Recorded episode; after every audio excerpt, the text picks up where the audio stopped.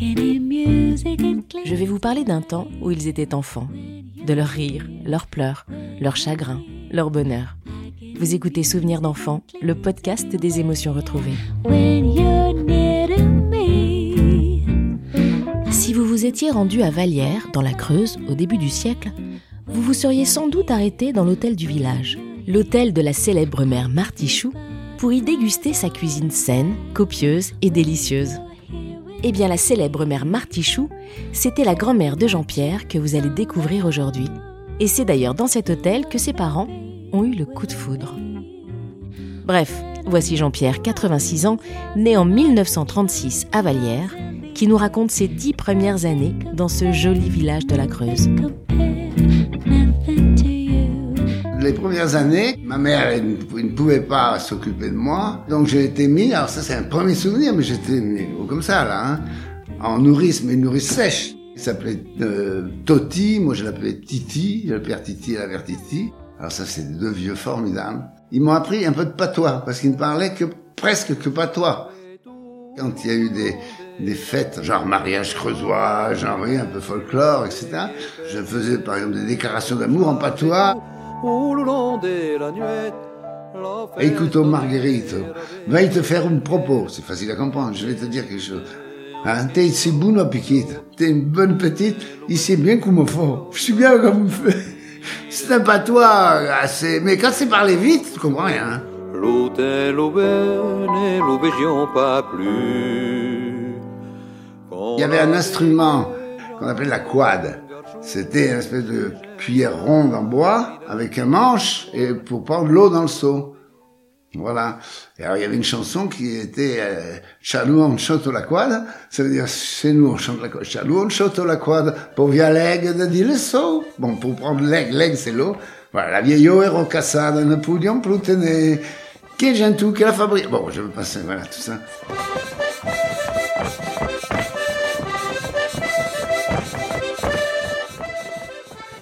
L'école publique et il y avait l'école religieuse, quoi. On les appelait mademoiselle parce que la loi de 1905 était passée par là, donc c'était des bonnes sœurs, si vous voulez. Mais c'était des femmes formidables, hein.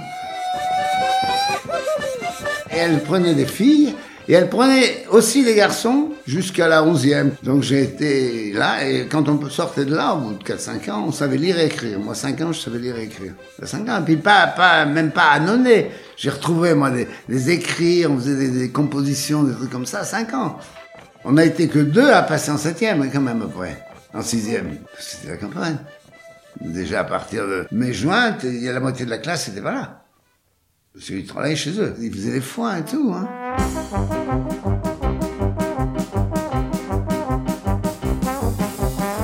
Je me souviens bien de la deuxième partie, d'abord parce que l'école communale, c'est l'école communale.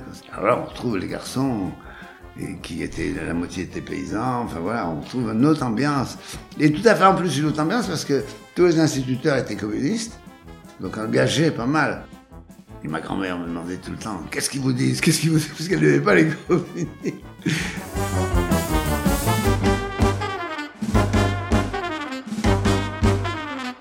Bon, alors là, euh, oui, c'est la vie d'un garçon de la campagne, avec des copains super, tous un peu voilà, qui fait les bêtises qu'on peut faire. Quand on fumait les orties séchées, il y a beaucoup d'orties. Mais quand elles sont sèches, d'abord, elles ne vous font plus mal du tout. Et elles s'effritent complètement. On les mettait dans un papier journal, on tournait et on fumait. Les orties séchées. Moi, j'ai commencé à fumer très tôt. Je me suis arrêté quand même. Mais j'ai commencé avec les orties séchées. C'était les gamins.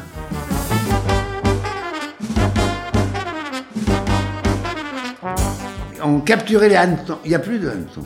Il n'y a plus de hannetons. Moi, je suis sidéré.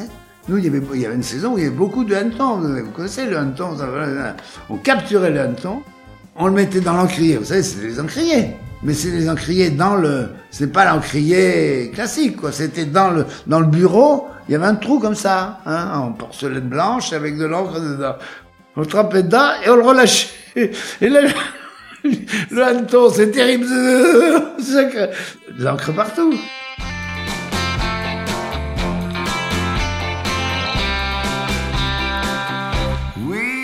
Pendant la messe, on consacre le pain et le vin, l'hostie et le sang du Christ. C'est dans des burettes. Ça s'appelle des burettes. Nous, on remplaçait par de l'eau. Le curé, on buvait le vin de messe. On, oh ben, on a tout fait ce que les enfants de cœur peuvent faire. Et après, on se faisait engueuler. Ah, monsieur le curé, c'est pas doux.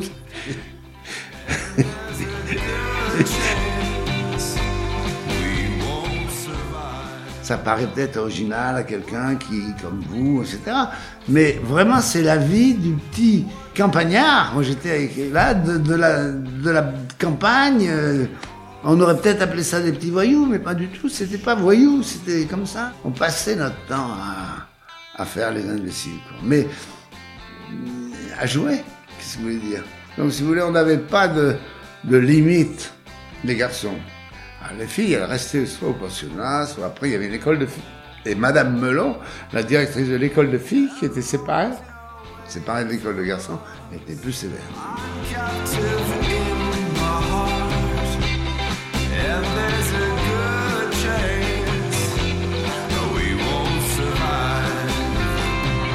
Bon, après 42, donc, euh, les, les Allemands franchissent la ligne. Alors ça, je me souviens bien l'arrivée chez ma grand-mère. On était chez ma grand-mère, beaucoup à cette époque-là. On était plusieurs, moi, il y avait deux sœurs et ma cousine. On était élevés avec une cousine. J'ai toujours pensé, moi, jusqu'à 10 ans, j'ai pensé que j'avais trois sœurs. Elle, elle était parisienne, mais ses parents l'avaient envoyée en Creuse pour la guerre. Nous, on était nés là et tout. Et donc, euh, on avait un autre cousin qu'on appelait Fifi. Et Fifi, c'était le, FFI. C'était une façon de... Ma grand-mère nous avait interdit de prononcer devant les Allemands. Ma grand-mère était affolée.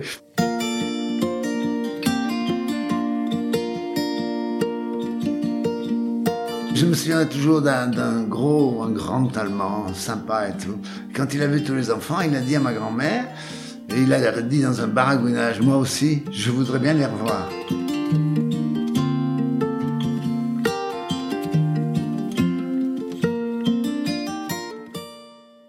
J'ai très bien vécu. Moi, nous, on l'a bien vécu, hein, honnêtement, c'était pas, pas de problème. Hein. Sauf qu'il y a eu quand même quelques drames qu'on a vécu, dont l'un est très connu quand même, mais vers la fin, le 6 juin ou 7 juin 44, quand le Dice Reich remontait, ceux qui ont fait les massacres de Tulle, tout ça, ils remontaient, qui ont fait Oradour-sur-Glane, c'est pas très loin de Oradour-sur-Glane.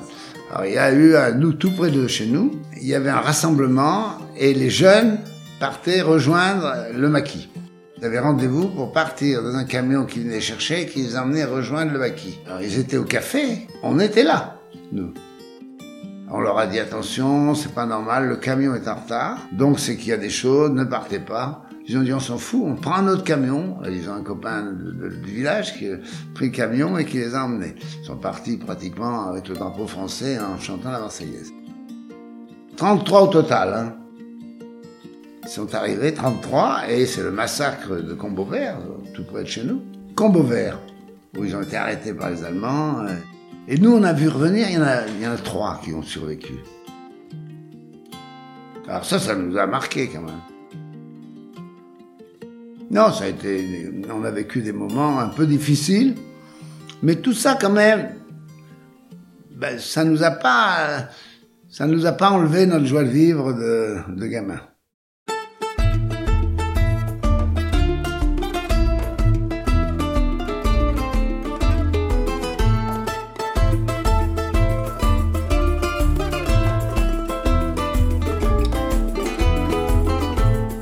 La dernière année, donc en 46, quand mes parents ont décidé de, partir euh, à Paris et de chercher une pharmacie, mes deux sœurs, qui étaient plus âgées que moi, donc elles étaient en pension, et moi, je suis resté là, la dernière année, seul avec ma grand-mère, qui m'avait déjà en partie élevé. Et là, c'était une année là. Elle était dure, mais extraordinaire, extraordinaire. C'est une femme fabuleuse, fabuleuse. C'est elle qui avait tenu l'hôtel. C'est une femme opulente. Très à cheval sur euh, la discipline et tout ça, mais dans un bon sens, quoi. Pas, pour nous, pas vraiment pour nous emmerder, mais pour nous inculquer des choses, etc. Par exemple, elle me disait tout le temps, quand je lui disais j'ai bien fait telle chose, je n'avais qu'une réponse. Tu n'as fait que ton devoir. Ah, j'ai une très bonne note. Tu n'as fait que ton devoir. Non mais, ça vous marque, hein? Non, des phrases comme ça, quoi. On est un âne. C'est quand je disais, mais on, est un âne.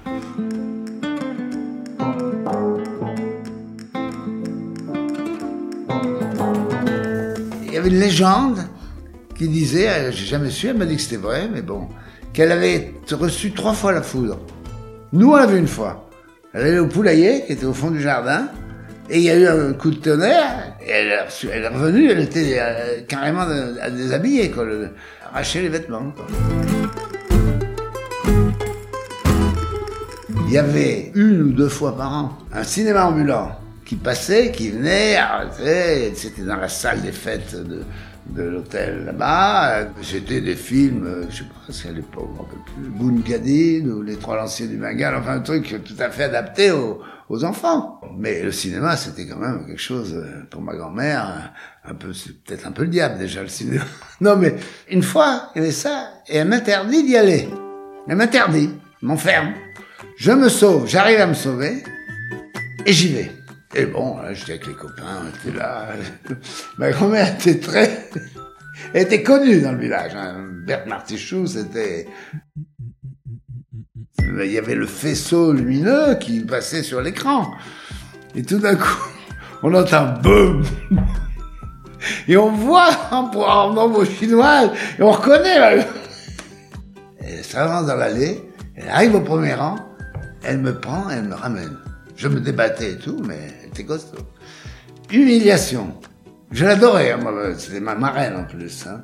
Je l'adorais, j'ai vraiment jusqu'au bout adoré. Mais j'étais humilié ce jour-là, devant les copains. Humilié, tu sais, ils riaient tous. Elle avait été élevée dans une ferme, elle. Hein. Une enfant plus ou moins abandonnée, qui était élevée dans une ferme, mais c'était une femme exceptionnelle. Honnêtement, honnêtement, c'est une femme exceptionnelle.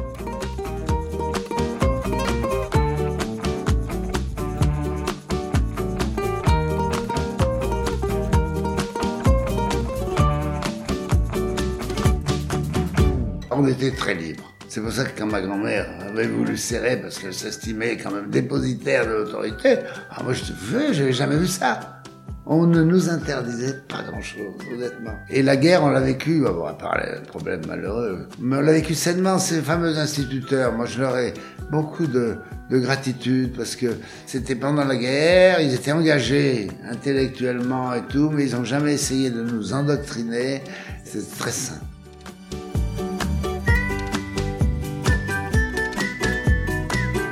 Merci Jean-Pierre pour ces tendres souvenirs. Et merci de nous les avoir offerts avec tant de spontanéité et de malice. J'aurais adoré la rencontrer, votre mamie Martichou. J'aurais aussi adoré goûter sa cuisine. Bref, la guerre terminée, en 1946, la famille quitte Vallière et s'installe à Paris. Oui, parce que la Creuse en 1946, comme il dit, c'est quand même le bout du monde. Cette seconde partie de vie pour Jean-Pierre sera marquée par le scoutisme, qui deviendra quasiment sa raison de vivre, et c'est d'ailleurs chez les scouts qu'il rencontrera celle qui partage encore sa vie aujourd'hui. Comme quoi, comme on dit, scout toujours. Jean-Pierre entrera au collège Stanislas, puis fera des études qui le mèneront à une belle carrière de consultant en stratégie. Merci d'avoir pris le temps d'écouter cet épisode. Merci de votre fidélité. J'espère que les souvenirs de Jean-Pierre vous auront ému et fait sourire aussi. On se retrouve comme d'habitude dans 15 jours pour un nouveau portrait, mais comme vous êtes de plus en plus nombreux à me le demander, eh bien entre deux portraits, je vais insérer des petits épisodes bonus, des petites pastilles sur des moments précis de la vie de ces personnes si touchantes que j'ai eu la chance de rencontrer. Alors ça sera des grosses bêtises, des rencontres, des rêves, des chagrins d'amour, des faits marquants. Voilà. Alors la semaine prochaine, je vous réserve une grosse bêtise de Jean-Pierre qui ne manque pas d'originalité. Vous verrez. Voilà, je vous embrasse, passez une bonne fin de semaine et abonnez-vous à mes podcasts sur Deezer, Spotify, sur Apple Podcasts, sur Amazon Podcasts qui m'a d'ailleurs gentiment classé dans ses podcasts de la semaine cette semaine. Voilà, merci encore, très bonne semaine. Allez, salut c'était Souvenirs d'enfants, le podcast des émotions retrouvées.